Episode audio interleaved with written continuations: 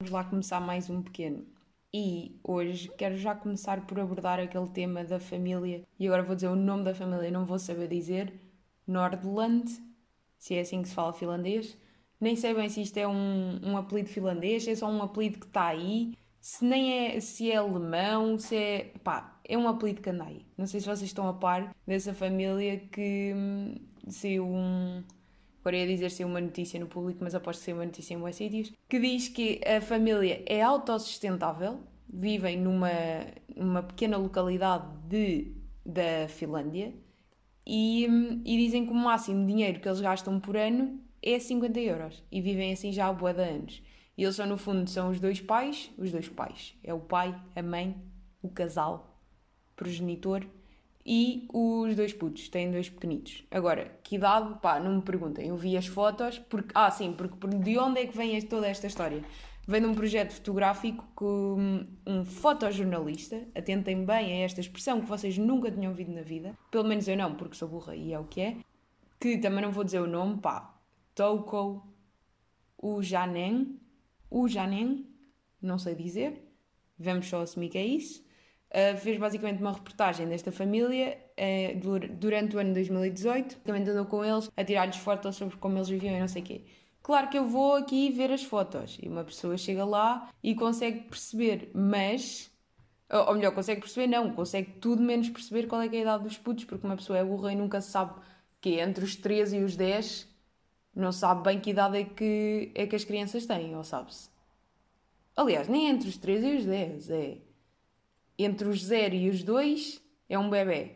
Depois, a partir do 1, caminha. Pronto, agora ter 6 meses ou ter 10 é igual, ter 14 ou ter 10 para mim é igual também. Eu não consigo perceber essas diferenças. É tipo, são bebés, pronto. Há alturas que já sabem comer, há alturas que caminham, há alturas que falam. Depois há aquela transição entre os 2 e os 3 que meio que são crianças, né? E depois até aos 10 é tudo igual, passam putos. Que tanto podem andar na escola como ainda não saberem uh, pegar numa colher. É um bocado isso, pronto. Esses miúdos aí não dá muito bem para distinguir. Nem eu sei interagir com esses miúdos, que eu acho que nunca falei, vá, nunca falei, já devo ter falado do meu pânico a interagir com crianças, que é, pá, é gigante. Ainda no outro dia estive aí numa dessas e eu, eu fico nervosa tenho ansiedade a interagir com crianças. Eu não sei o que é que é de dizer, não sei o que é que é de fazer. Eles tentam brincar comigo, eu fico tipo, ah, não sei o que é que te hei de dizer, meu, minha criatura. Tipo, prefiro mil vezes adultos. Pessoas que sabem falar. Mas pronto, não entrando pelo assunto onde eu já fui demasiadas vezes. Então, esta família vivem lá no meio da Finlândia e são autossuficientes, ou seja, produzem a comida deles, produzem o, a roupa, produzem. pá, produzem tudo aquilo que vocês possam imaginar. Ah, e dizer já que estas imagens do, do que o gajo lhes tirou, o gajo, tipo, yeah, aquele gajo que, que lhes tirou umas fotografias à família lá no meio do mundo. Está numa exposição em Braga, no Festival Internacional da Fotografia, até 31 de outubro, para quem quer saber. Agora, podem abrir a net e ver as fotos também. Vocês é que decidem que tipo de pessoa é que vocês querem ser. Então eles andam lá no meio do monte a, a, a ser autossuficientes, que opá, diga-se já de passagem, como é que é possível? Os gajos tipo construíram uma casa, constroem objetos, constroem a roupa, produzem a comida e não gastam dinheiro nenhum, a não ser 50 euros anuais. Que nem sei muito bem para que, é que são esses 50 euros, é a questão que eu coloco. É de que os putos vão à escola, é que é logo a primeira questão que eu tenho. É será que eles vão à escola ou será que são os pais que ensinam em casa? Também pode ser isso, né? Mas também, mais uma vez, entre os 3 e os 10, podem ter que ir à escola ou podem não ter de ir. Então, mas basicamente, eles, eles o, quem começou este estilo, este estilo de vida foi o pai em 1992, em que decidiu começar a viver sozinho, completamente independente de um Estado e de dinheiro e de sociedade e de cena de série. Ah, e atenção, é importante reforçar que isto não é tipo. Como é que chama aquele filme? Pronto, ficar aqui 10 minutos a pensar como é que chama o filme, mas já sabemos, uma pessoa depois corta. O Into the Wild. O Into the Wild era basicamente o gajo achava que podia ir para o meio do monte e não precisava de ninguém para ser feliz. Aqui não é esse o caso. O, o, o Lace, ou Lace, não sei dizer o nome dele, pá, é L-A-S-S. Pronto, Nordland. Também não sei se é assim que se diz. Decidiu que ia começar a fazer este estilo de vida, não por estar farto das pessoas e das pessoas lhe meterem nojo, mas por combustíveis fósseis e poluição e destruir o planeta todo. E portanto ele queria tentar arranjar uma forma ecológica de sobreviver. Então daí ter ido para, para a sua, lá para o seu sítio, né? lá no meio do monte, cultivar cenas, construir a própria casa e não precisar de dinheiro para viver, no fundo é um bocado isso. E o que ele defende é que uh, as indústrias mundiais, por serem demasiado grandes, não conseguem ser sustentáveis. Ou seja, ele acha que não deviam haver países ou, ou, ou coletividades, chamemos-lhe assim, grandes como aquelas que nós temos hoje. Porque ele diz que a partir do momento que isso acontece, as pessoas têm que assumir posições no meio dessas comunidades que não sejam de produção de bens e, portanto, a partir daí começa o descalabro. É isto que ele defende. Não estou a dizer que concordo, estou só a transmitir. Vocês tenham lá calma com aquilo que já estão aí, blá blá blá. Estou só a dizer o que ele acredita. E desde aí que ele viveu sozinho entre 1992 e 2004, sendo que a partir desse momento acho que começou a viver com mulher, qualquer coisa assim, e depois, entretanto, tiveram filhos e já Portanto, o gajo já está a viver assim há boa da tempo. Agora é que eu me estou a perceber. 2020, se tivesse sido em 2000, vai 20 anos. 92 a 2000 vão 8 anos. 20 mais 8, 28 anos. Vocês pensem bem o que é que é há 28 anos a ser autossubsistente. Autossubsistente existe? Não sei. Portanto, ele basicamente, e vamos parar de dizer basicamente, o que ele acredita é que as comunidades deviam ser organizadas de uma forma mais pequena, ou seja, quanto menos elementos, menos recursos são necessários, menos é necessário que hajam funções de liderança e o que interessa só é que as pessoas estejam organizadas e que produzam os bens. No fundo, era isto que ele queria para o mundo. Pá, a nível de ecossistema, está certo, está tudo certo, é mesmo isso que, que é suposto. Aliás, eles até vão abrir uma escola em 2021, ele e a mulher, onde vão ensinar outras pessoas que querem viver como eles a viverem como eles e a poderem fazer exatamente o mesmo, sendo que acredito que o objetivo dele ou, ou, ou o que ele gostaria que o mundo fosse era que toda a gente vivesse dessa forma, não é? Até porque tudo o que nós fazemos, ou aquilo que nós achamos que é o melhor, é porque nós achamos que toda a gente devia fazer. Quer dizer, não necessariamente, não é? Não é por eu achar que para mim é melhor eu fazer determinada coisa que eu acho que para os outros também tem que ser. Mas acho que aqui, sendo uma perspectiva de que o mundo fica melhor se ele viver assim, então acho que ele acredita que se toda a gente viver assim, o mundo fica no seu expoente máximo, digo eu, né? A primeira logo questão que eu quero levantar é: sendo este o nosso estilo de vida, como é que se consome cultura?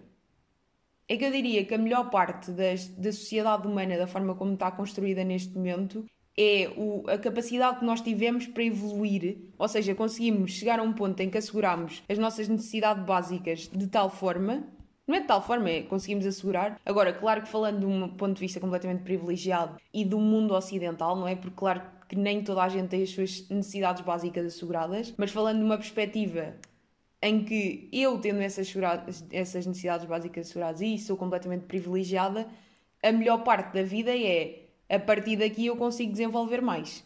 Ou seja, acho que a melhor parte da, da forma como as cenas estão evoluídas das nossas sociedades é conseguirmos produzir cultura, escrever livros, uh, pensar sobre as diferentes vertentes da vida, a música, a comédia, os filmes, os, as séries, o cinema, a pintura, a escultura, a ilustração, a nananã, nananã. Isso é a melhor cena da vida. Nós vivemos para consumir isso ou não? É que eu falo por mim, eu acho que a vida só vale a pena se eu puder encher os meus momentos de, de não trabalho com esse tipo de cenas. Isso e estar com pessoas.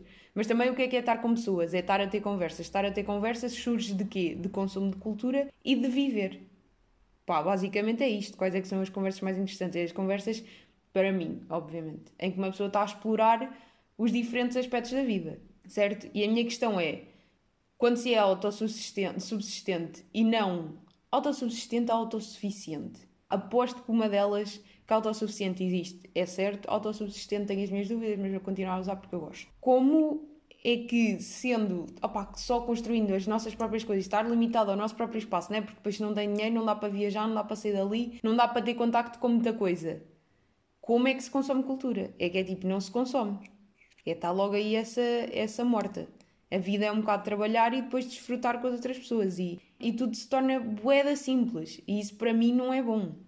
Eu gosto de cenas complexas, gosto de, gosto de pensar sobre as coisas, gosto de consumir coisas. Não é? Agora, até que ponto é que não estou a ser extremamente egoísta quando estou a dizer que é mais positivo eu poder consumir coisas e cultura e conteúdo e cenas do que salvar o planeta, não é? Pronto. Agora, a minha questão também vai para: será que não há uma forma menos radical e de salvar o planeta ao mesmo tempo? Pá, provavelmente a resposta é não. É mesmo não. Porque como é que vamos fazer? Agora, se isto fosse uma utopia, claro que era possível. Era mudar o chip das pessoas todas e metê-las agora a querer ter energias renováveis, a querer fazer as cenas melhores, a querer não sei quê, blá blá blá. E tal como não se consegue mudar o chip das pessoas para isso, também não se consegue mudar o chip das pessoas para de repente quebrar a sua vida de forma drástica e irem viver para o meio do monte, serem autossuficientes, não é? Também há esta aqui. Portanto, qual delas é mais realista? Manter a vida com cultura e com cenas e tentar fazer o mais, pá, o mais, o mais ecológico possível. Porque também é assim, eu, eu sou daquela opinião que se cada um fizer um bocadinho, isso já faz uma diferença no mundo gigante. Eu não estou a dizer que agora vamos salvar o planeta porque vou às compras com um saco de pano. Mas, se calhar, se eu fizer isso, a se eu e toda a gente fizer isso, a diferença vai ser astronómica, literalmente. Porque para mim é chocante como é que em 2020, e agora não tentar aqui numa de, de moral e, e de ser superior aos outros e de ser melhor do que os outros a fazer coisas, mas Pá, é um bocado chocante quem é que ainda não percebeu que não é suposto ir de sacos de plástico ao supermercado. Agora, claro que eu também faço erros a nível de ecologia e toda a gente vai sempre fazer erros, mas cada um tenta se fazer o melhor que pode. Aquelas pequenas diferenças que, se toda a gente fizer, faz toda a diferença, podíamos melhorar muito esta merda toda. É que podíamos mesmo, é que é literalmente ao nosso alcance. Agora, é, basta as pessoas quererem fazer. E eu acho que a maior parte das pessoas não quer. Outra questão que tenho é como é que raio é que eles vão ao médico? Como é que eles, como é que eles se tratam? É, assumem só aquele o corpo trata-se, que é o que eu já assumo no fundo, mas que no fundo continuam a ter que ir ao médico na mesma? Tipo, como é que eles fazem isso? É que eles não têm cursos de medicina. Não me venham cá dizer que as plantas resolvem tudo. Imaginem que eles apanham uma doença crítica. Como é que fazem? E depois, será que dá para ser feliz só a viver, mais uma vez, que estão completamente privilegiada, eu sei, mas dá para ser feliz só a viver do básico. Dá para ser feliz a não pensar em conceitos, a não pensar em. Eh, porque aqui é, é sair da vida com que estamos para ir para uma vida boeda simples. Será que dá? E depois a, a questão primordial: se eles são da Finlândia, como é que eles no inverno, com o terreno cheio de neve, produzem comida?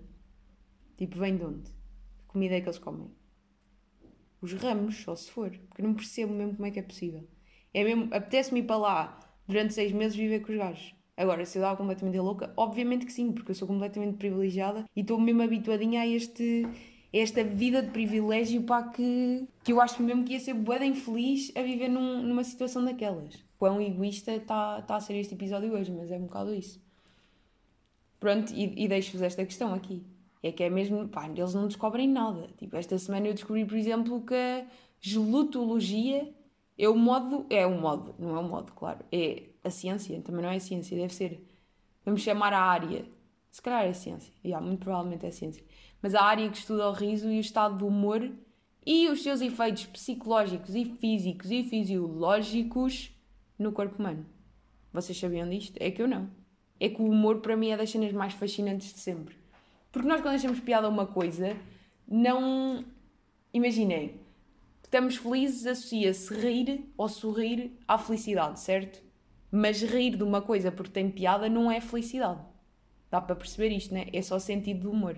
O sentido do humor não está necessariamente ligado a estar feliz ou sequer a estar bem. Nós podemos estar literalmente no fundo do poço e estar-nos a rir que nem os perdidos. Né? O riso é só perante um determinado contexto, fenómeno ou situação, o corpo produz ali um espasmo louco que se uh, distingue por levantar os cantos da boca, mostrar um bocado do dente e produzir um som. Tipo, rir é isto.